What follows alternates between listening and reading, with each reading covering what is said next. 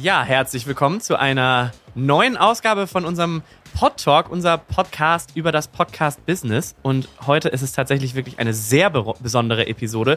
Ihr hört es vielleicht im Hintergrund, es ist etwas laut. Und ähm, das hat einen Grund, denn wir sind auf dem Oktoberfest und machen hier ein schönes kleines Event zusammen mit 7 One.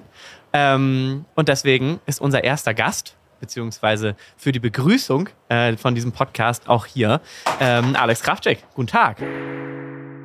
Hi, danke, dass ich hier im Podtalk-Podcast sein kann. Auf dem Oktoberfest. Danke, dass ihr alle nach München gekommen seid. Einen weiten Weg auf euch genommen habt. Ja, wir freuen uns sehr, dass wir das hier mit dir heute zusammen machen können. Ähm, erzähl doch mal, wie kam es dazu? Und äh, du bist ja auch, du bist kein Münchner, aber du bist schon sehr lange in München. Deswegen musst du gleich einmal ein bisschen erklären, wieso das auch was Besonderes ist, ähm, hier zu sein und auch äh, ja, im Endeffekt auch so einen Podcast und Audio hier zu machen, was vielleicht ein bisschen widersprüchlich ist. Naja, also ich bin eigentlich Bremer, ich bin ja genauso Nordlicht wie ihr, aber ich wohne schon seit 15 Jahren in München und in München ist Oktoberfest einfach das Event, um das sich alles dreht. Und diese Oktoberfestzelte, gerade hier so was Großes wie das Paulaner Festzelt, die sind halt was ganz Besonderes. Und es umrankt in München ja auch so eine gewisse Mystik, das Oktoberfest und auch diese Zelte und deshalb, normalerweise waren ja immer Radiostationen drin und ich glaube, das ist auch wirklich ein Zeichen für unsere ganze Branche, dass hier auch mal ein Podcaststudio drin ist und eine Radiostation dafür rausgeflogen ist. Absolut. Alex, du musst einmal beschreiben, wie das hier aussieht. Also wo befinden wir uns gerade? Also du hast gerade schon gesagt, Paulaner Festzelt. Was siehst du? Was sehen die Leute? Also wir befinden uns in einem wahrscheinlich der größten Zelte, was ihr je gesehen habt. Weil Zelt ist eigentlich ein total falsches Wort. Das ist eigentlich so ein temporäres Haus, Halle, was hier eingerichtet wurde. Es ist eine Fabrikhalle. Also jetzt in schön, in schön. Ja, wie eine Fabrikhalle in schön. Hier sind 9000 Menschen drin. Jedes Mal, wenn sich jemand auf den Tisch stellt und ein Bier ex, fangen alle an zu grölen. Und ähm, wir haben jetzt hier gerade 12.30 Uhr, glaube ich, und es ist einfach schon eine wahnsinnige Stimmung hier drin. Blasmusik spielt. Und ich glaube, was ich jetzt ja auch schon von ein paar anderen Gästen gehört habe, man muss sich das wirklich mal gesehen haben, um sich das vorzustellen. Also hier der Matti von Podigy hat mir gerade erzählt, er konnte sich das überhaupt nicht vorstellen, was das ist. Ja. Und als er hier heute über das Oktoberfest gelaufen ist und einfach diese Dimension gesehen hat, oder dieses Zelt gesehen hat und diese Massen an Menschen, die hier um 12 Uhr morgens schon feiern, und ich glaube, das ist das Besondere, dass wir befinden uns hier wirklich im größten Volksfest der Welt. So was gibt es sonst nirgendwo auf der Welt.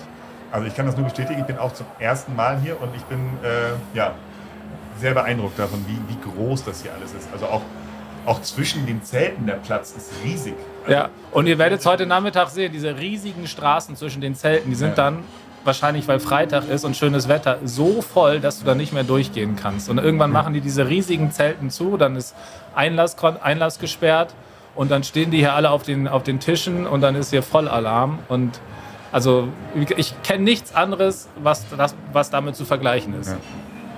Ja, wir haben ähm, dann nochmal zur Idee von heute. Wir haben ähm, hier zwei Tische vor dem, vor dem Studio und haben verschiedene Experten aus der Podcast-Branche eingeladen. Und die werden wir jetzt nach und nach aufrufen sozusagen und mit denen äh, ein paar Interviews äh, aufnehmen. Äh, manche sind gar nicht vorbereitet, aber. Ähm, ich mache nichts. Ich war auch nicht vorbereitet. Aber ähm, sie müssen trotzdem vors Mikro kommen. Und äh, wir schauen mal, wohin uns der Abend, wollte ich fast sagen, wohin uns dieser, ähm, dieser, dieser Vormittag bringt äh, und wohin uns die die, die, die Mastbier bringen. Und dann äh, ja, machen wir jetzt sozusagen immer weiter. So sieht's aus.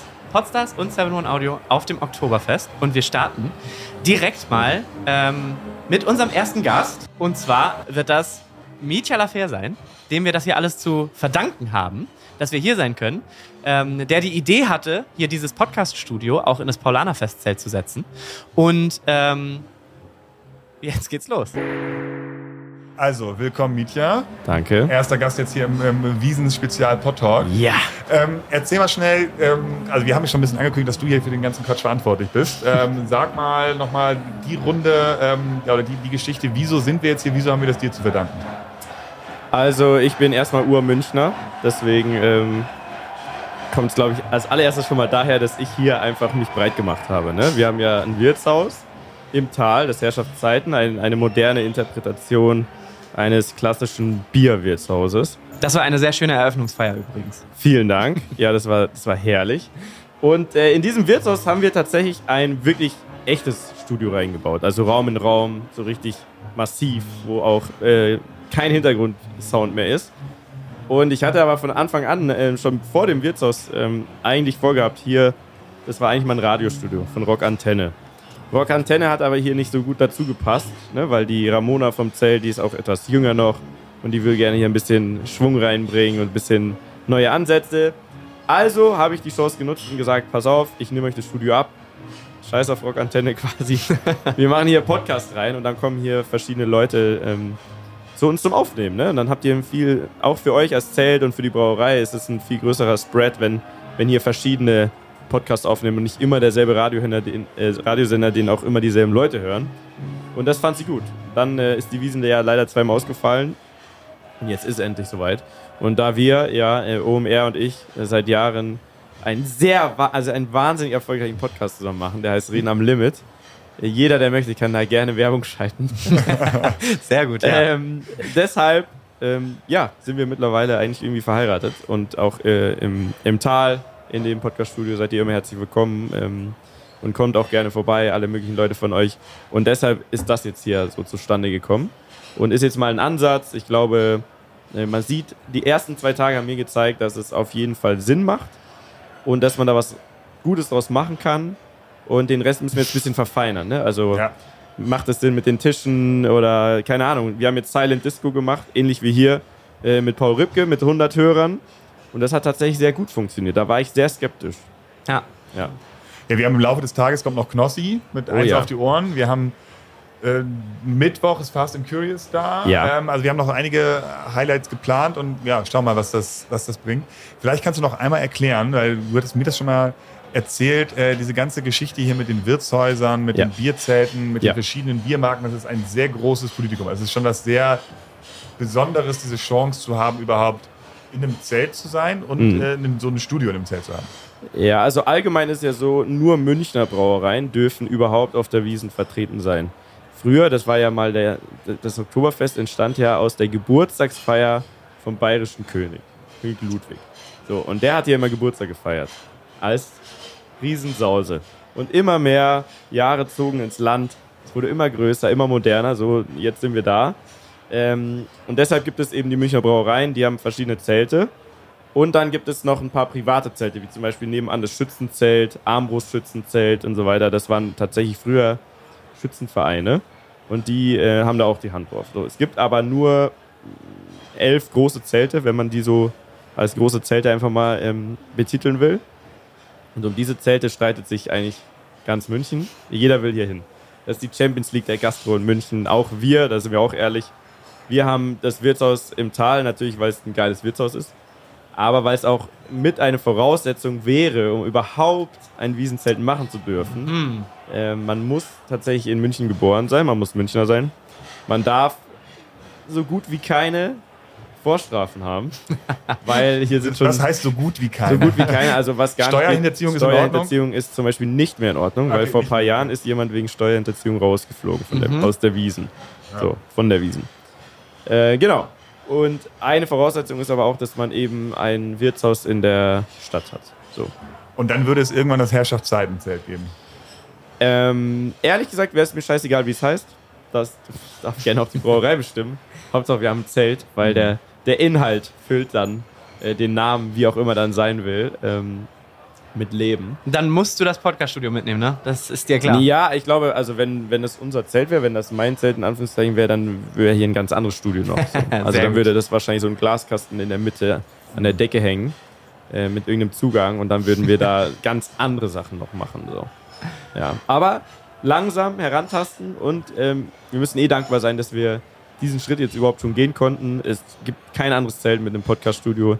Überall sind Radiosender, die da seit Jahren sind und die immer dasselbe langweilige Zeug machen. Und der Raum hier ist auch viel größer als alle anderen Studios, die es gibt. Ihr könnt gerne mal die Zelte ziehen. Zum Beispiel im Hofbräu-Zelt ist Radio Energy, so der, der Sender in München.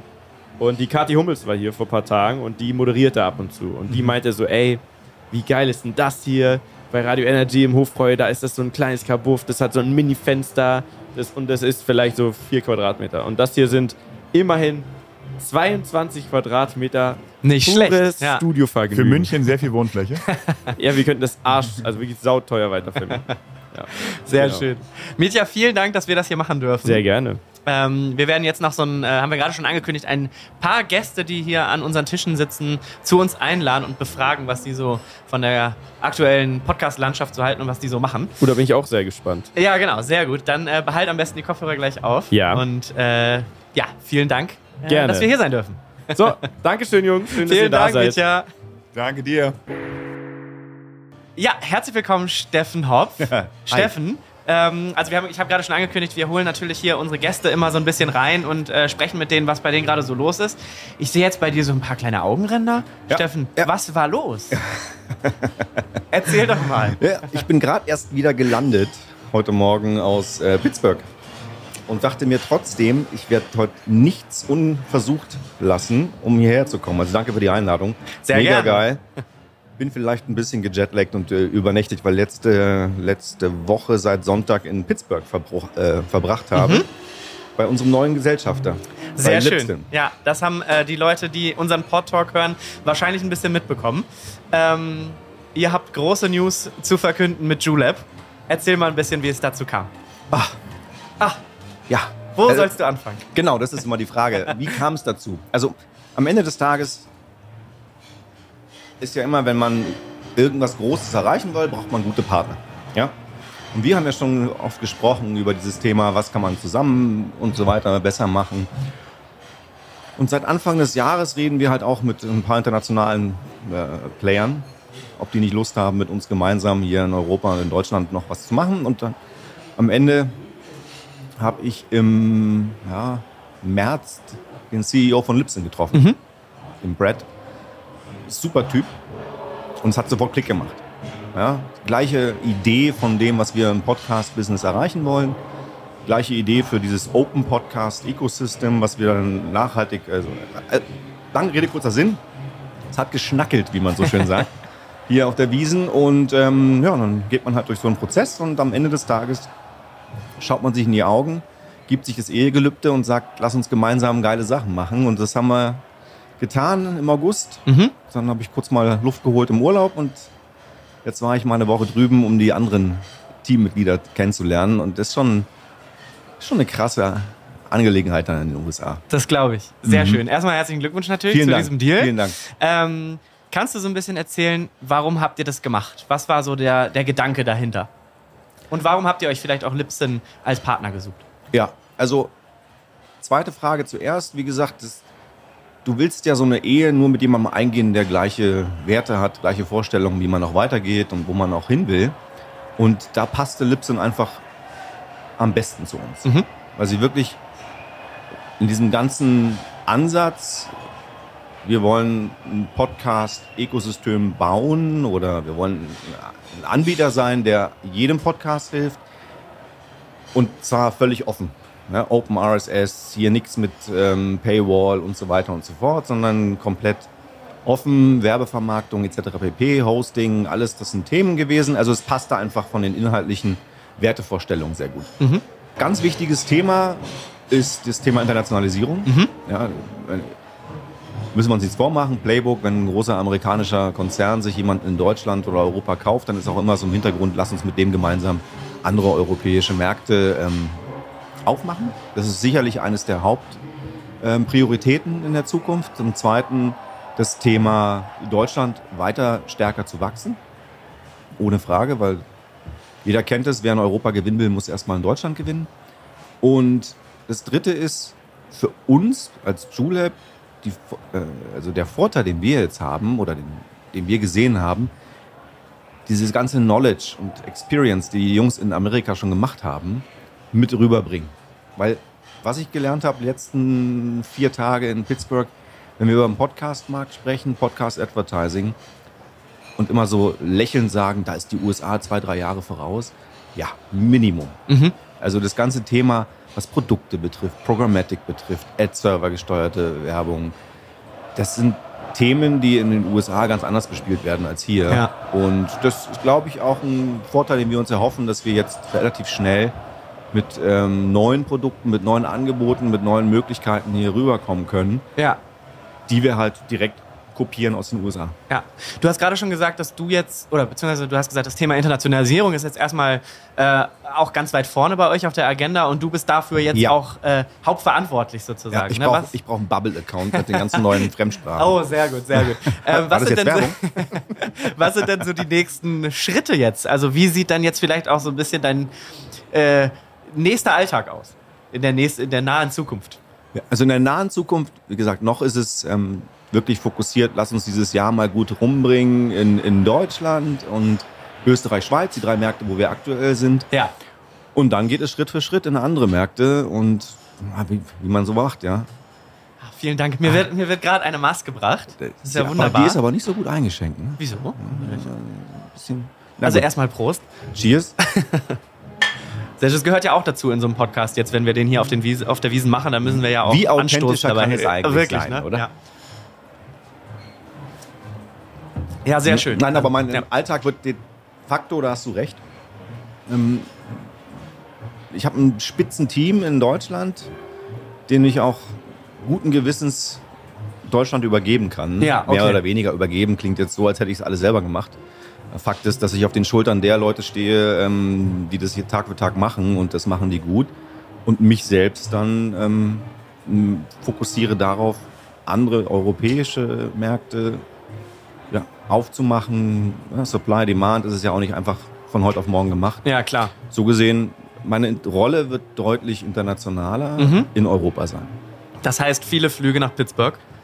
Ähm, ja, jetzt muss man gucken. Es gibt ja leider kein, noch keine Direktflüge von München nach Pittsburgh, sondern immer nur mit Zwischenlandungen in Newark, Liberty. Ähm, aber ja, ich werde jetzt auch nicht alle zwei Wochen rüberfliegen. Das ist Quatsch. Ja. Also in heutigen Zeiten. Und man versucht ja auch so ein bisschen seinen nachhaltigen Absolut, CO2-Fußabdruck absolut, ja. ähm, in, in, in die Waagschale zu werfen. Aber ja, auch das, wer mich kennt, weiß, ich habe mein ganzes professionelles Leben lang für Amerikaner gearbeitet. Das heißt, so die Trips nach Amerika, die mache ich schon auch ganz gerne. Aber das wird jetzt auch nicht zehnmal im Jahr sein. Sehr gut, okay. Ähm, Steffen, ich glaube, lasst uns das nochmal vertiefen in einer weiteren Folge Pod Talk, vielleicht demnächst. Ja, gerne. Ähm, äh, dann in etwas ruhigerer Atmosphäre. Wir freuen uns auf jeden Fall. Aber, aber mit dem Bier. dann. Aber mit dem Bier, das können wir gerne wieder machen. Ja, da habe ich eigentlich auch nichts gegen. Ähm, wir freuen uns sehr, dass du heute, heute hier bist. Danke Und, für die ähm, Einladung, habe mich super gefreut. Sehr schön. Äh, und hier äh, bei unserem Event dabei bist. Wir wollen ähm, noch ein paar weitere Gäste hier gleich vor dem Mikrofon haben. Deswegen ähm, machen wir eine ganz kurze Pause und dann geht's weiter mit der Folge Pod Talk. Vielen Dank. Mach's Danke gut. dir, Steffen. Bis gleich. Wir machen direkt weiter mit der ähm, nächsten Gästin. Und zwar haben wir jetzt Karin Kessler zu Gast von 71 Audio.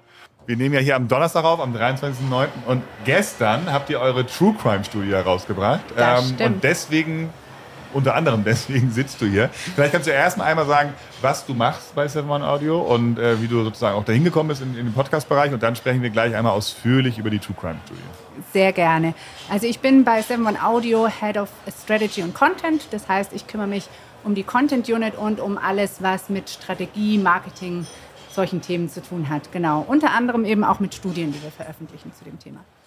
Und nun gab es gestern den großen Tag, die True Crime Studie wurde schon, äh, ich hatte die jedenfalls schon relativ häufig äh, davon schon mal mitbekommen, dass die, dass sie rauskommen soll. Sie sind ja, ihr seid ja Vermarkter, wir mit Potsdam sind auch Vermarkter. Wir haben beide True Crime äh, Formate im Portfolio. Ich glaube, ihr habt ein bisschen mehr Reichweite im True Crime Bereich nochmal, deswegen habt ihr wahrscheinlich auch so ein Interesse gehabt, dieses ähm, dieses Format mal auch einer großen Masse zu erklären, weil ähm, das nehme ich jetzt mal vorweg. Wenn man jetzt vor zwei, drei Jahren mit Werbepartnern gesprochen hat äh, bezüglich True Crime Formaten und ob man darin werben will, war es in Deutschland immer noch ein bisschen schwierig.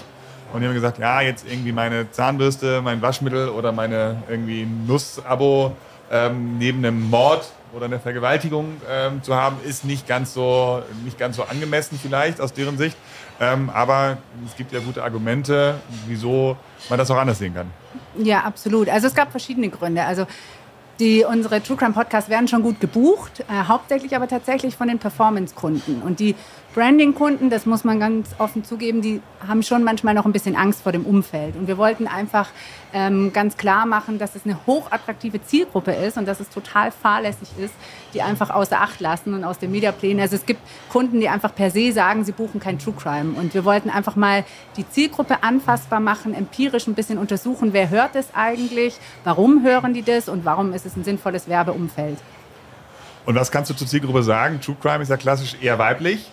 Ähm, trotzdem wahrscheinlich klassische vom Alter her zwischen 25 und 35. Aber was, was gibt es da noch so für, für wichtige KPIs? Ähm, genau, also ich glaube, dass das Wahnsinnige ist, wie weiblich das ist. Also bei unserer Studie kam raus 93 Prozent äh, Frauen.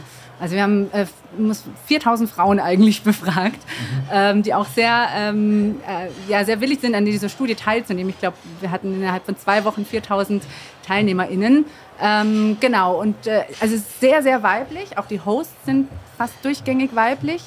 Ähm, und ähm, sehr jung und auch sehr, also so Themen wie Nachhaltigkeit spielen bei denen eine Rolle, Ernährung, ähm, Reisen, sind Politik, also sind politikinteressierte junge Frauen, genau. Und habt ihr auch abgefragt, was für Art von Werbung die interessant finden und wie die Werbeakzeptanz ist? Genau, Werbeakzeptanz war es was Großes vielleicht nochmal zu den HörerInnen, was ich auch super spannend fand. Äh, die sind auch unglaublich loyal und das wollten wir auch. Also, dass die, die True Crime Hosts, das sind für die nicht einfach Menschen, die was erzählen. Die sind ja auch nicht bekannt. Also, viele äh, Werbepartner sagen ja, habe ich noch nie gehört, Lin und Leo, wer ist das? Aber für die HörerInnen sind es absolute Stars und das wollten wir irgendwie anfassbar machen. Wenn man mal zu so einem Live-Podcast geht, dann sieht man, ah, krass homogene Zielgruppe, hier sitzen nur junge Frauen und die flippen aus, wenn sie Lin und Leo oder wen auch immer, ähm, wenn sie die mal live sehen. Die sind wirkliche Fans und ähm, das wollten wir versuchen abzubilden. Haben halt gefragt, wie bewertet ihr die Hosts? Und dann kam raus, sie finden die inspirierend, hochglaubwürdig. Ähm, also sie nehmen sie wirklich als echte Journalistinnen wahr und ähm, ja, glauben denen einfach alles, was die sagen. Also sie, ja, sie lieben ihre Hosts, kann man einfach sagen. Und das fanden wir auch sehr spannend, das einfach mal nachzuweisen. Ja.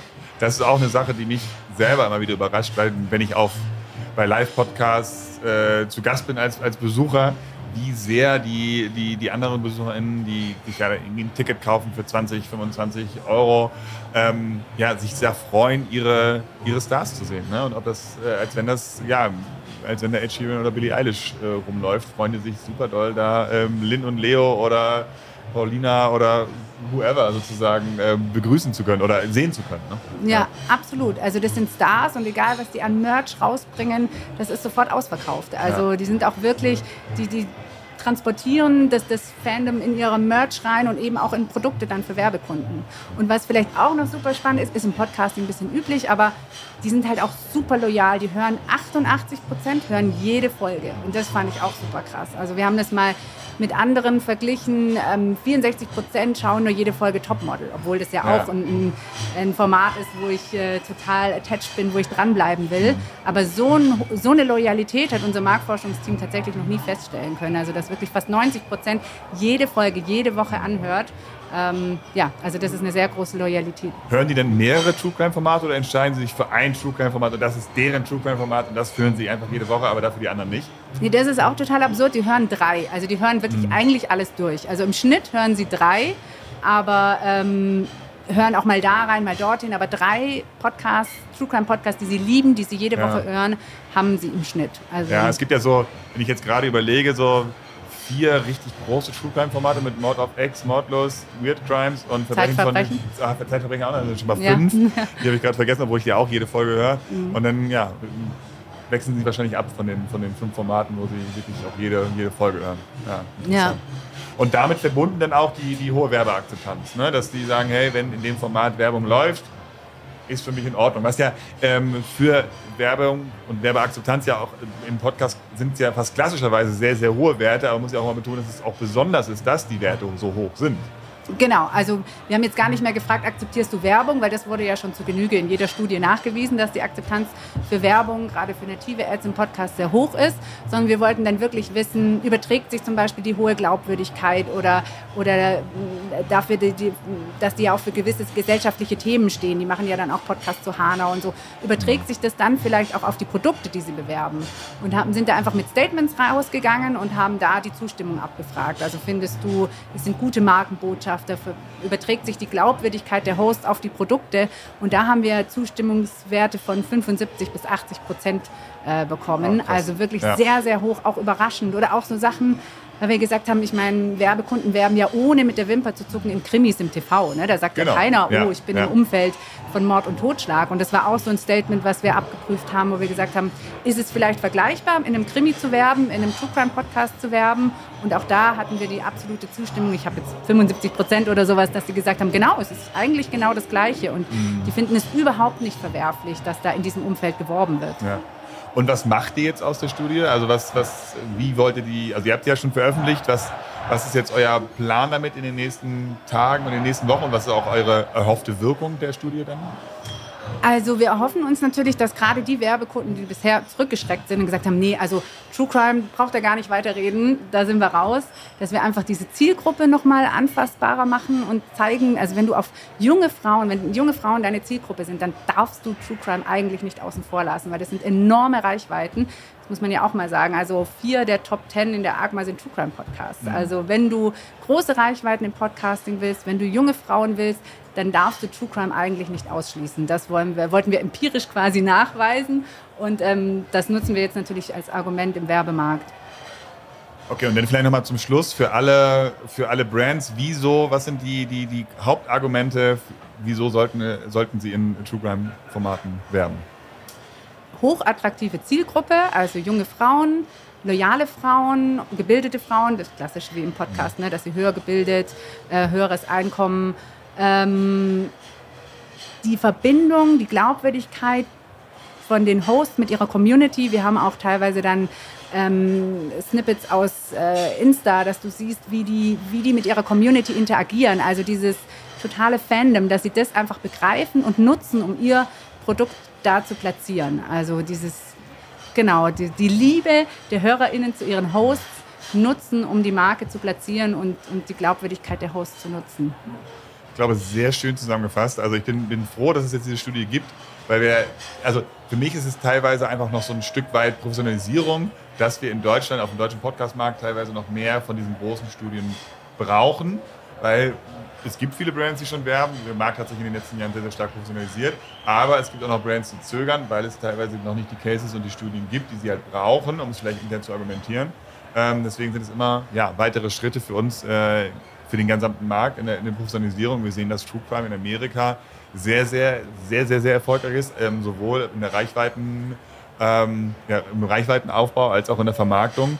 Und es in Deutschland auch einfach zwei, drei Jahre länger gedauert hat, wie es bei vielen Podcast-Trends auch der Fall war, dass sie ja erst später rübergeschwappt sind. Aber jetzt sind wir halt schon voll da. Ähm, und ich es auch bereue, unter anderem mit Podstars, dass wir gesagt haben vor zwei Jahren, ach, True Crime, hm, es gibt doch schon so viele Formate, wir brauchen kein weiteres und kein eigenes machen, aber hätten wir es mal gemacht. Ähm, ja, aber Ja, ich glaube, ein wichtiger, wichtiger Schritt für den Markt, ähm, da auch einen ja, weiteren Professionalisierungsschritt zu, getätigt zu haben. Ja, und die USA, die sind da wirklich weiter. Also ich habe da auch mit Kollegen gesprochen, die sagen, ach, macht euch keine Sorgen, die Brands werden dahin gehen, wo die Zuhörerinnen sind. Ne? Also irgendwann werden die da schon reingehen. Und ich glaube, die Reichweiten, die wir mit True Crime erzielen, die werden schon irgendwann allen die Augen öffnen, ne? dass, sie da, dass sie das nicht außen vor lassen können.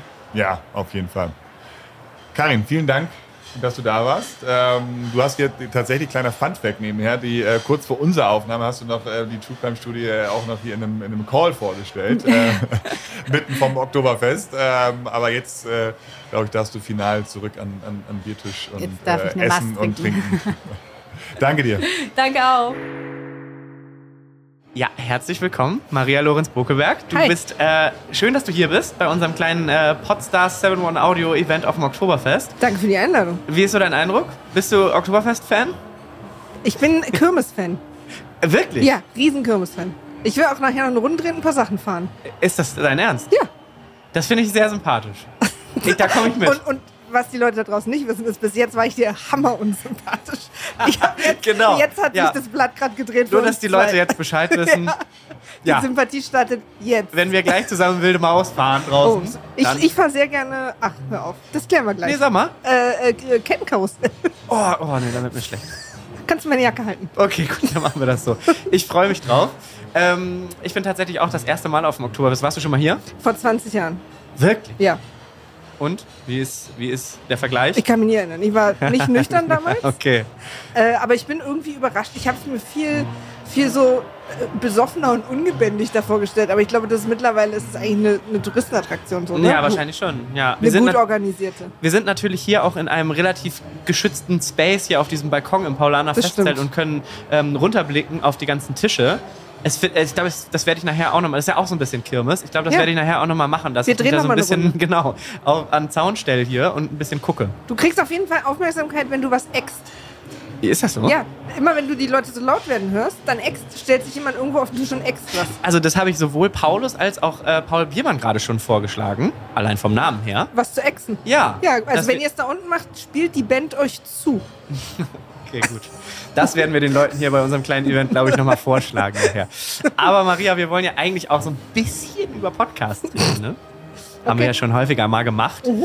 Ähm, hier auch in diesem Format. Erzähl doch mal einfach so ein bisschen äh, frei von der Leber, passend hier zum Oh, Event, oh. was es so Neues gibt bei euch. Was habt ihr für Produktion am Start gerade? Oh. Also, was gibt's Neues bei uns? Ja, wir produzieren natürlich, äh, wir produzieren immer ganz viel. Wir erweitern uns gerade. Also, was bei uns Neues gibt, ist, dass wir gerade ein paar größere Schritte machen in Richtung mehr Studios, neue Büroräume, mehr MitarbeiterInnen. Und äh, weil wir ein paar Projekte so auf Halde liegen haben. Und du, du kennst es. Man kann dann immer noch nicht so richtig drüber reden. Aber ein bisschen was wirst du ja Äh, verraten. Aber es, ist, äh, es, es sind auf jeden Fall mal so ein paar Sachen, die auch so Richtung Kinder gehen, was ich ganz cool finde. Und ein bisschen und vor allen Dingen mehr Fiction. Ja. Ist ja gerade auch so ein bisschen, wo der Wind herweht. Dann machen wir natürlich nach wie vor alles und noch viel mehr für Zeit. Da sind auch sehr viele weitere Sachen geplant. Tatsächlich, man denkt immer, haben die nicht alle Themen? Aber sie haben noch nicht alle Themen. Gibt es noch eine Coverfarbe, die wir benutzen können? Das ist das größte Problem. ja, das glaube ich. Äh, da hat man, glaube ich, immer irgendwo jemanden, der die Grafik macht, der dann immer so, nicht, dass das Telefon gleich wieder klingelt. Ja. Ich habe keine Farbe mehr. Nee, also da passieren auf jeden Fall ein paar schöne Sachen. Auch mal, was ja, was ihr bestimmt genauso merkt wie wir, dass irgendwie so mal ein bisschen mehr Geld drin steckt und man mal aufwendigere Sachen machen kann, die Ja. auch mal anderthalb Jahre dauern können, Ja. äh, bis die fertig sind. Und das ist äh, sehr, sehr aufregend. Kannst du noch mal so ein bisschen erzählen, also vielleicht wissen das auch der, weiß das auch der ein oder die andere Zuhörerin jetzt äh, von unserem Podcast schon, aber was ihr mit Pool Artist generell so macht, was ist da so ein bisschen euer Ansatz? Wir machen Podcast-Produktion und ähm, tatsächlich auch nur Podcast-Produktion. Äh, das heißt aber, was das alles beinhaltet, inklusive Konzepte schreiben, wer gar keine Idee hat und sagt, "Hm, Podcast, da fällt uns was ein und äh, dann entwickeln wir das und produzieren das, nehmen das auf, machen die Postproduktion, Distribution bis quasi zum Abo. Mhm. Das ist das, was wir machen. Wir machen mittlerweile auch Spotproduktion, Expertinnenvermittlung, aber quasi alles, was man braucht, um einen guten Podcast zu machen, mit SprecherInnen, Fiction, nicht Fiction, alles Mögliche. Und ähm, das Einzige, was wir nicht machen, ist, wenn, wenn wir die Idee nicht gut finden. Okay, ja. Ja, das macht Sinn. Ja. Das ist ja Aber meistens. es ist überraschend übrigens für viele trotzdem, wenn man dann vom Tisch weggeht und sagt, mhm, mhm, ja, so nee, nicht. Nee. Ja. Wie nee? da äh, müssen wir nochmal äh, off Mike sozusagen sprechen, was du da für Ich gute Liste, die Phrasen ich hast, die, die man da verwenden kann. Genau. Ähm, genau, sehr schön. Ja. Ähm, was ist denn so in der Pipeline bei euch? Also du äh, hast ja gerade schon erzählt, über alles kannst du natürlich nicht sprechen, Nee. aber vielleicht das ein oder andere, was dir einfällt? Also was wir machen, was uns, glaube ich, von einigen Produktionsfirmen in Deutschland bisher noch unterscheidet, ist, dass wir, also alle machen auch Auftragsproduktion, aber wir machen ja fast nur Auftragsproduktion. Das heißt natürlich, dass wir auch leider ein bisschen eingeschränkter sind, darüber zu sprechen, was wir machen, Ja. weil es nicht unsere Sachen sind und wir nicht entscheiden dürfen, wann darüber gesprochen werden darf. Deswegen bin ich sehr, sehr vorsichtig, weil ich möchte nicht, dass jemand mich anruft und traurig ist. Na okay, also ich Ähm, merke schon, ich bekomme nicht so richtig was da nee. aus dir raus. Aber vielleicht können wir, weil du das Thema Kinder ja gerade angesprochen hast und wir da auch immer mal so ein bisschen auf der Suche sind, was kann man für coole Formate für Kinder machen. Ist schwierig, ne? Es ist total schwierig. Auch Erstmal wegen finde ich. Vermarktung. Genau. Ja. Mhm. Das wäre jetzt gerade ähm, tatsächlich auch der Punkt, den ich ansprechen wollte. Habt ihr da ähm, drüber nachgedacht, wie ihr wie ihr das angehen wollt, das Thema Vermarktung für solche Formate? Oder sind das vielleicht sogar Auftragsproduktionen für. Ja, also und oder. Also es Ja. sind einerseits Auftragsproduktionen, aber natürlich ist es auch für die Auftraggeber ein interessantes Thema. Ne? Also wie kriegen sie es vermarktet oder nicht. Ähm, und deswegen gucken wir uns da natürlich um. Und man kann ja Sachen präsentieren lassen, also insgesamt einbinden mit einem äh, Exklusivkunden. Ja. Äh, aber es gibt tatsächlich auch Kunden, die überlegen, das aus Imagegründen zu machen. Also gar nicht jetzt so sehr auf die Vermarktung gucken, sondern das gerne als, als Beiprojekt ihre, ihres Produktes haben wollen oder so. Oder einfach als Beierzählung oder weil sie eben auf anderem Wege noch äh, irgendwie ihre Leute erreichen wollen, das aber eigentlich nicht ihr Produkt ist oder so. Äh, also deswegen, oder man dann eben, was ja auch ein interessantes Thema ist für die Zukunft vom Podcast, ist, dass man gar nicht mit dem Podcast Geld verdient, sondern mit den Dingen, die drumherum passieren. Merchandising, Kuscheltiere, was weiß ich, was es noch alles gibt, Filme und so weiter, ne? Adaption. Und dass es dann eher eine Investition ist und, und oder eine Mischung aus allem. Aber wie ihr wisst und viele der Hörerinnen vielleicht auch, einfach einen Spot schalten da drin geht halt nicht. Ja. Und deswegen haben viele Angst davor, das Thema anzupacken, was ich echt schade finde, weil mal die Viertelstunde vielleicht hinten im Auto, dass die Kinder ein bisschen ruhig sind und ganz tolle Sachen zu hören und man nicht irgendwie das 400. Äh, äh, weiß ich nicht, Bill Blocksberg Hörspiel, Ja. weiß ich nicht. Wir wären bereit. absolut, absolut. Produziert ihr dann auch für Plattformen oder habt ihr da eine, oder würdet ihr das machen? Oh. Ja, haben wir schon. Also wir haben ja auch gemacht, für Spotify schon was gemacht. ne? Ja. und äh, allerlei Plattformen. Also Ja. man Fio damals auch und so. Also das nö. Wir sind da ehrlich gesagt äh, äh, Comet und seid nett und wir produzieren. Also da, ich, es gibt ein, wie, wir produzieren nicht für Axel Springer. Ja. Ähm, wir produzieren nicht wenn du ein unmöglicher Typ bist und die, oder wenn die Idee irre langweilig ist. Ne? Also und man muss auch mal sagen, das ist natürlich äh, eine extrem äh, dankbare Position, in der wir uns da befinden, dass wir das machen können. Also dass wir auch nach einem ersten Kundenmeeting sagen können, nee. Ja. Äh, wir machen immer Gegenvorschläge und äh, bieten irgendwie an, also die tausendste, ich glaube, wir beide haben darüber schon mal gesprochen, aber das ist jetzt, äh, dass wenn dann irgendwie die großen Firmen kommen und sagen, ja, wir würden gerne unsere Firmengeschichte als Podcast rausbringen und dann denkt man so, mh, also nein. Das, ja, das, ist, das funktioniert das halt einfach nicht Leute. mehr. Genau. Ja. Wenn überhaupt. Wenn Der überhaupt. eine nur im Hintergrund. Ja, genau. Also ich glaube, das, die Zeiten sind so ein bisschen vorbei, ne? dass, Ja. man, dass man damit dann rausgehen kann und dann unterhalten sich da die zwei Firmenchefs über, äh, wie toll sie sind und wie toll das Unternehmen ist. Das ist einfach nicht mehr Ja. das, was funktioniert. Nee, und, und, und, und auch dieses klassische, ja, meine, meine Kumpels haben gesagt, ich bin so witzig und deswegen habe ich mir Ja, überlegt, stimmt. dass wir uns jetzt irgendwie einmal die Woche hinsetzen und reden. manchmal sind die Leute wirklich witzig. Ja, pass auf, der Witz ist ja, also diese ganzen Lava-Podcasts mit den zwei oder drei Jungs, zwei bis drei Jungs Lava-Podcasts, auch eigentlich ein eigenes Genre, ne? Ja. Also da gibt es ja nun wirklich alles von Baywatch über Gästeliste Geisterbahn bis hin, hast du nicht gesehen, auch in den USA. Und die liebe ich übrigens, weil das sind irgendwie, aber äh, es gab quasi mal einen Punkt, also irgendwann war halt der Eimer voll. Also Ja. so, die gibt's halt jetzt. Ich will auch gar nicht, dass es die nicht gibt. Ich höre teilweise, ich höre die auch teilweise, weil ich die einfach irre lustig finde. Aber ist ja gut. Also jetzt können wir ja quasi, die nächste Idee muss dann was anderes sein. Absolut. Dabei bleiben wir kurz, denn was wäre dein Traumpodcast? Mein Traumpodcast, pass auf. Mein Traumpodcast. Auch wenn er nicht umsetzbar ist. Ja, ja. Einfach so. Hab ich, Ja. weil den will ich machen. Mein Das Traumpodcast. ist gefährlich, das jetzt hier zu verraten, aber. Nö, weil ich glaube nicht. Ist, ich glaube. Ich möchte mich gerne auf die Suche machen nach dem besten Geräusch der Welt. Und ich gut. möchte wirklich auf die ganze Welt reisen. Ich will mit Leuten reden und sagen, was ist für dich das beste Geräusch der Welt und warum? Und dann will ich irgendwo in den Wald und irgendwie unter Stein und hinterm Wasserfall und an Flugplatz oder was auch immer, was das beste Geräusch der Welt ist und das aufnehmen mit den Leuten darüber reden, warum das beste Geräusch der Welt ist. Und am Ende des Podcasts möchte ich den HörerInnen sagen können, das ist das beste Geräusch der Welt. Das finde ich gut. Mhm. Da kannst du auch prominente Gäste einladen. Klar, wenn die mit mir mitreisen. Ich bin halt auf der ganzen Welt unterwegs. Aber klar, natürlich kann ich prominente Gäste einladen. Das ist eine gute Idee. Ja, ey, wenn du es mir bezahlt kannst, die machen wir es zusammen.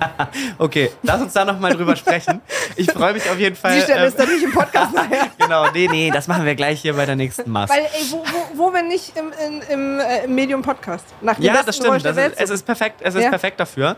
Ähm, deswegen finde ich es auch gar nicht, gar, nicht so, gar nicht so unspannend. Mhm. Müsste man, also, auch in, ich überlege gerade so, auch in der Vermarktung könnte das spannend werden. Da, ähm, Ich habe mir so vorgestellt, dass ich quasi wirklich, um die, es gibt ja dieses Um die Welt-Ticket, dass man das damit irgendwie verbindet und dann vor Ort auch irgendwie mit so einem alten Bus und jemanden neben mir natürlich, mit dem ich dann irgendwo hinfahre und das versuche rauszufinden. Können wegen mir gerne Promiges sein, wenn die nett sind. wenn die nett sind. Da bin ich sehr streng. Und du könntest um die ganze Wir Welt können so ein reisen. Casting machen, so ein Promi-Casting, dass Oh, das ich wär als, auch gut. als mega unbekannte Person die Promis casten. Nee, ganz ehrlich. mm, Nee, sorry, ja, du nicht. Ja, erzähl mir mal einen richtig guten Witz. Wow. Okay, also Also wir feilen noch, also wir machen noch Feinjustierung, Du, ich ich habe gehört, hier gibt es alkoholische Getränke. Vielleicht kann man Absolut, sich dann genau, das habe ich auch gerade gedacht. Bei der nächsten Maß machen wir das vielleicht einfach. Aber ich freue mich auf jeden Fall, dass du ein bisschen ähm, mit mir geplaudert hast hier vom Immer Mikrofon. gern.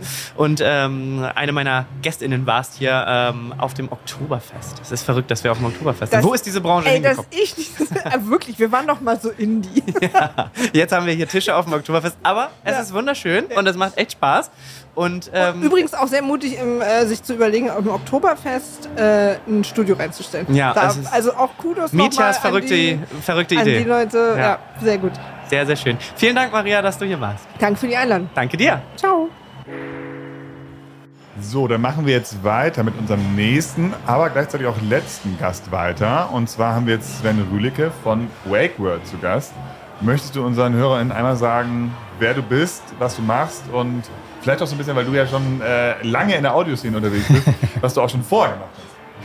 Okay, dann fangen wir an, was ich vorher gemacht habe. Ich habe eine lange Radiohistorie, ähm, war da lange Zeit in der Vermarktung drin, haben die ganzen äh, Entwicklungen damals im Automarkt mit Streaming, Webradio mitgemacht, äh, mit einer eigenen Vermarktungstochter von Antenne Bayern. Und dann bin ich als CDO in die Geschäftsleitung dort gewechselt und habe mich über sämtliche Transformationsthemen gekümmert, angefangen von Data, neue Geschäftsfelder wie Voice, aber auch Podcast. Und genau deswegen habe ich mit Ruben zusammen, der damals beim Team war, beschlossen, wir wollen mehr, wir finden Podcast super.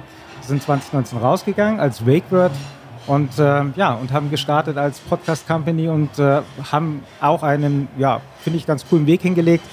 Ihr seid natürlich uns eines, einiges voraus, aber auch mittlerweile wir sind, glaube ich, ganz gut im Markt unterwegs und freuen uns einfach, hier heute da zu sein, unsere Heimat quasi, dass ihr uns besuchen kommt. Ja, es ist auf jeden Fall sehr, sehr schön hier. Ähm, aber erzähl doch mal noch mal genauer, was macht Wake World genau? Also ähm, wir sind äh, gestartet, machen vom Schwerpunkt her Docutainment-Formate, Storytelling-Formate, ähm, seriell. Wir haben Kunden, die fangen an äh, von den großen Plattformen, die wir alle kennen, ähm, für die wir Original-Formate produzieren, bis hin in, zu im Corporate-Bereich, ähm, wo wir auch verschiedene Formate haben. Also bekannt ist vielleicht Elf Leben, die Welt von Uli Hoeneß. Da haben wir auch zweimal den Deutschen Podcastpreis dafür bekommen. Das macht uns wirklich stolz. Und es ist auch ein, ein Format, was äh, nicht nur Storytelling ist, sondern für irgendwie FC Bayern-Fans oder Uli Hoeneß-Fans. Ganz im Gegenteil. Wir legen halt großen Wert drauf, auf wirklich ähm, ja, hohen Anspruch, auch was die Inhalte betrifft, haben coole Teams ähm, am Start, die sich einfach wirklich da intensiv auch mit den Inhalten auseinandersetzen und eben ähm, da wirklich viel Gas geben. Was ich bei euch nochmal so ein bisschen als USP bezeichnen würde, wäre halt neben den erfolgreichen Produktionen auch ein bisschen diese, diese Tech-Perspektive, die ihr habt. So, vielleicht kannst du da noch mal ein bisschen mehr zu sagen, was ihr da äh, wieder eure generelle Sicht drauf ist. Ihr habt ja auch so ein bisschen was Richtung Smart Speaker gemacht. Ich glaube, das macht ihr jetzt gerade wieder weniger, aber ähm, Richtung Tech-Entwicklung Podcast macht ihr ja, seid ihr immer noch voll, voll, voll dabei. Ja, äh, die Tech-Richtung ist eigentlich, ähm, eigentlich ein bisschen witzig, weil wir sind mit Voice gestartet, haben gedacht, wir machen produzierten Content aufgrund unserer Radiohistorie mit und machen mal ein bisschen Podcast. Heute sitzen wir hier und wir machen eigentlich ja ein bisschen noch was im Voice-Bereich mit Alexa, haben auch da schon viele coole Sachen für Aldi und so weiter gemacht, aber am Ende des Tages sind wir jetzt äh, klar auf Content committed und die technische Komponente haben wir uns trotzdem beibehalten und ich glaube, darauf spielst du so ein bisschen an. Ähm, wir haben ähm, schon vor zwei Jahren gesehen, es gibt durchaus Bedarf, ähm, dass man mehr Transparenz in, in den Markt reinbekommt, um halt eben auch dem Markt weiterzuhelfen, die nächsten professionellen Schritte zu gehen. Und ähm, da sehen wir uns mit verschiedenen technischen Ansätzen als Enabler und äh, wollen da auch ja, Teil der Infrastruktur werden. Kannst du das noch ein bisschen genau beschreiben? Also äh, du sprichst ja das, das, das Tool an, was ihr gerade baut und wir können jetzt ja heute vielleicht- was zum ersten Mal äh, darüber sprechen. Ähm, also das Tool von euch möchte im Endeffekt den allen Vermarktern und Brands, aber auch äh, Produktionshäusern, Publishern ähm, eine, eine, eine, validierte Übersicht geben über die Reichweiten. Also ich habe Das ist aber wahrscheinlich nur die Spitze des Eisberges. Ne? Also ich habe gerade kurz vorher ähm, beschlossen, dass wir heute quasi Pe- Pe- Premiere für Podius machen, so heißt nämlich unser Produkt. Weil was gibt Schöneres auf der Wiesen im Studio mit Vincent zusammenzusitzen und darüber zu sprechen. Ähm, tatsächlich ist es so, dass wir jetzt kurz davor sind, ähm, live rauszugehen. Was heißt das genau? Du hast es angesprochen. Wir wollen A, den Markt transparent machen. Das machen manche andere Tools wie Chartable auch schon, aber wir wollen es besser machen und machen es auch besser. Das heißt, äh, wir holen uns nicht nur den Podcast-Markt rein, sondern reichen ihn um zusätzliche Daten an, ziehen uns von verschiedenen Plattformen, von mehreren Plattformen die äh, Informationen und interpretieren sie neu. Was heißt das?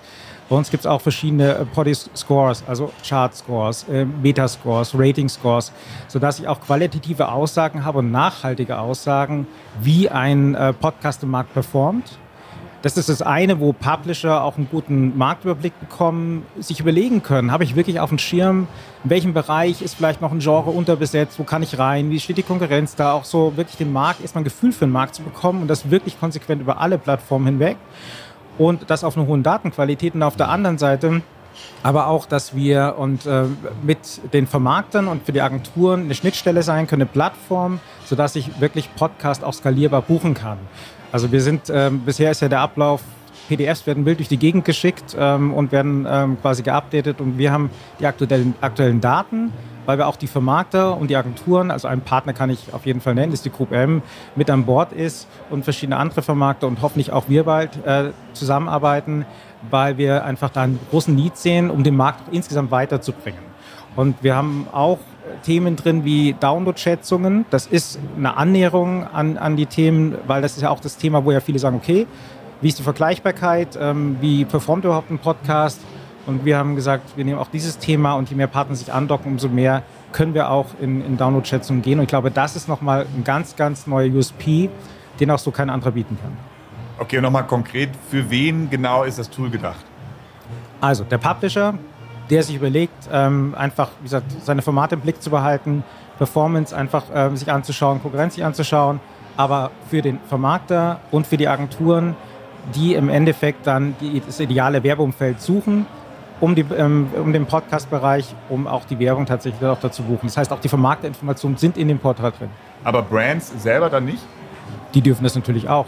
Also jede Brand und jeder, der Lust hat, sich Podcast überhaupt zugänglich zu machen, ist eingeladen, auf diese Plattform zu kommen.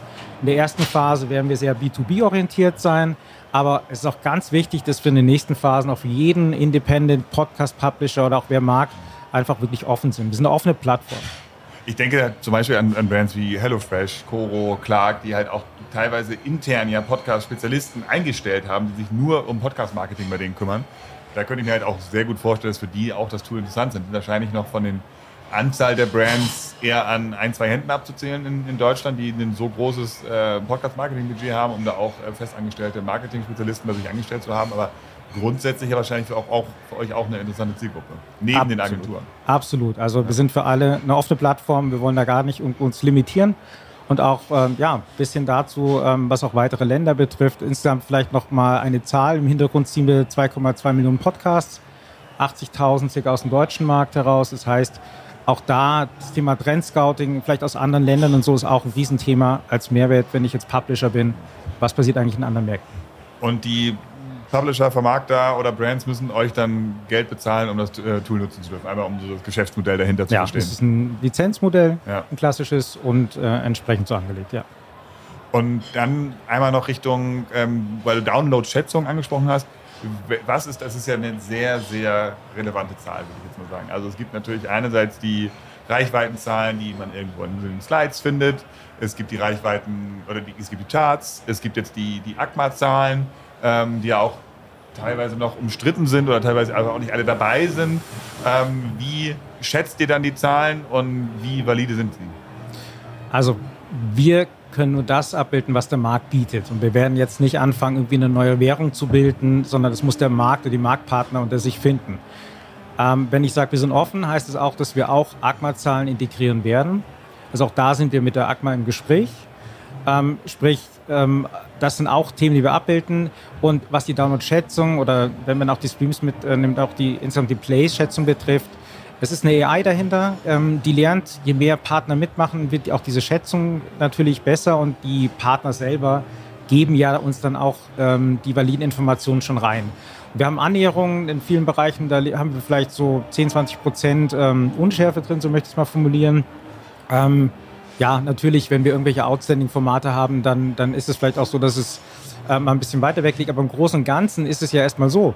Keiner hat heute einen Überblick, keiner weiß, wie überhaupt Podcasts da sind. Du weißt selber, Charts ist keine Aussagekraft für die Downloadzahl.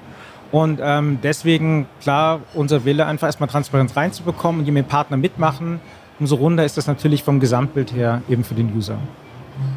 Und also ich, ich, glaube tatsächlich, dass das ein sehr entscheidender Punkt sein wird für das Tool, wie, wie valide eure Zahlen sind. Aber ich glaube, so dazu lernen und irgendwie Glaubwürdigkeit aufzubauen, äh, vielleicht auch irgendwie so eine gewisse Kontrollmechanismus zu haben, welche Zahlen man bekommt, wenn sie halt nicht direkt über die ACMA oder so reported werden, sondern vielleicht vom Vermarkter direkt kommen oder von der Plattform direkt kommen, dass das ein wichtiger Erfolgsfaktor sein wird, weil ihr werdet natürlich daran gemessen, wie genau es ist und wie dann auch die Performance daran ähm, ja, daraus folgt an den, an den Zahlen, oder? Ich glaube aber auch, dass wir ähm, vielleicht auch die Marktpartner, die da draußen aktiv sind, ähm, es schaffen, schneller an den Tisch zu kommen, um vielleicht auch mal Standard zu bilden. Da ist es eine Aufgabe. Eigentlich ist ja ein, Behilf, äh, ein Behelfsmodus, sage ich mal, dass wir das machen mit dem Schätzen. Idealerweise haben wir so viele Partner angeschlossen, die die Zahlen reinfüllen. Und ähm, ich sage immer, vielleicht sind wir auch mal äh, jetzt perspektivisch die Schweiz, wo wir die Partner an den Tisch führen können um genau über solche Themen unpolitisch zu sprechen. Denn eins ist doch klar, der Markt braucht eine Verlässlichkeit, eine Validität, nicht nur jetzt unser Tool, sondern der Markt insgesamt, damit er die nächsten Schritten ernst genommen gehen kann. Und da sehen wir uns als Enabler und ähm, können auch am Ende des Tages nur gut sein, wie die Partner eben mitspielen. Und was ist so deine, deine Perspektive auf das Tool? Was, was glaubst du, welche Auswirkungen wird es auf den Markt haben, wenn das so funktioniert, wie ihr euch das vorstellt? Ich hoffe, dass wir es ähm, dazu führen können, dass Podcast noch stärker gebucht wird. Ähm, wenn ich mir anschaue, wie hoch der händische Aufwand in, bei Agenturen und Kunden ist oder bei uns allen, auch bei, bei Vermarktern am Ende des Tages, dann ist es ja durchaus schon sehr enorm im Verhältnis zu manchen Budgets. Und ähm, wenn das Tool dazu dienen kann, dass wir den Podcastmarkt gemeinsam mit allen Partnern noch stärker pushen können, dann wäre das was, was einfach auch ähm, ja, wirklich unser, unsere Vision ist, diesen Markt noch stärker voranzubringen und äh, ohne Politik, sondern wirklich dem Markt orientiert zu sein, auch was alle anderen Themen betrifft. Und wenn du jetzt gerade so Marktwachstum ansprichst, ist natürlich für uns als sowohl Produzent als auch Vermarkter und, und auch alle, die hier zuhören, die irgendwie ob nun produzieren oder für Reichweiten gerne mehr Reichweiten hätten, interessant. Was glaubst du, wie viel kann so ein Tool denn an Marktwachstum vorantreiben? Wow. okay, ist, okay, das schwer, eine ist eine schwere Frage. Was glaubst du, welchen Marktwachstum ähm, erwarten wir in 2023? Ähm, 2023, also lassen wir jetzt mal kurz die äußeren Rahmenparameter mal weg, die uns gerade alle bewegen. Ich glaube, ähm, dass Podcast ähm, nochmal deutlich wachsen kann und wird. Ähm, abgesehen davon, wie gesagt, was halt da draußen gerade passiert, sollte das nicht der nächstes Jahr äh, der Fall sein, weil vielleicht irgendwie die Medien oder die, die Kunden ein bisschen zurückhaltender sind. Ich glaube, äh, ja, ich könnte jetzt irgendeine Zahl nennen, aber am Ende des Tages ist es doch das. Ich glaube, wir sind gerade dem Podcastmarkt so die, die Teenager, die langsam so ernst genommen werden in der Medienbranche, wo man sagt, hey, cool, das ist jetzt nicht nur ein Baby, sondern die sind da unterwegs wir werden jetzt richtig erwachsen und werden noch ernster genommen werden, weil wir noch mehr Marktanteile haben werden, weil die Qualität des Contents, was da draußen ist, ist ja einfach wahnsinnig cool. Und wenn wir davon ausgehen, dass auch die Älteren jetzt langsam immer mehr anfangen, Podcasts zu konsumieren, äh, haben wir noch einen, einen, super langen Weg von, äh, vor uns und vielleicht sind wir auch erst ein Drittel oder ein Viertel von dem, was wir eigentlich noch erreichen werden. Das ist doch schon mal eine sehr gute, sehr gute Schätzung, an der du hast zwar keine konkrete Zahl genannt, auf die hätte ich dich gerne noch festgenagelt, aber dann ja, könnten wir dich daran messen. Ich habe versucht, mich rum, rumzuretten. Ich sag mal 30 Prozent, hast du gesagt. Ne? Nächstes Jahr Marktwachstum. Okay, stoßen wir gleich drauf an. Sehr gut. Ähm, was möchtest du noch über WakeWord sagen, was bei euch gerade so ansteht, was gerade aktuell ist, was unsere äh, ZuhörerInnen auf jeden Fall wissen sollten? Ja, also das Wichtigste ist eben äh, Prodius. Das ist äh, unser Baby, was wir jetzt wirklich äh, jetzt dann mit Stand heute ja announced haben und in den Markt reingeben. Also das ist wirklich eine Herzensangelegenheit. Darüber hinaus werden wir ähm, mit vielen seriellen Themen weiter im Bereich Storytelling, äh, Docutainment unterwegs sein. Und ich glaube, ähm, das, was ich cool finde und ähm, auch hier nochmal die Einladung im Podcast ausgesprochen, Vincent, ich glaube, das Thema wird immer mehr mit Partnern gehen. Ich würde mich freuen, auch wenn wir mal zusammen irgendwas zusammen machen, auch inhaltlich, von der inhaltlichen Seite her. Und das macht wahnsinnig viel Spaß ähm, und es ist eine wahnsinnige Kompetenz, die jetzt im Markt ist, wo wir auch merken, je mehr Partner zusammenkommen, umso erfolgreicher kriegen wir auch Sachen wieder auf die Straße. Und das ist, glaube ich, auch unser nächster Schritt, auch noch mehr in Kooperation zu denken. Das ist doch ein sehr schönes Schlusswort für unsere Wiesenkompilation ähm, hier. Ähm, es war ein sehr aufregendes Experiment. äh, und Sven, schön, dass du da warst. Und äh, wir gehen zurück an die Biertische ähm, und äh, singen ein Prosit auf die Gemütlichkeit. Also, lass uns kurz anstoßen, Vincent. Danke für die Einladung. Danke, dass du hier bist. Liebe, viel Spaß noch. Tschüss. Dieser Podcast wird produziert von Podstars bei OMR.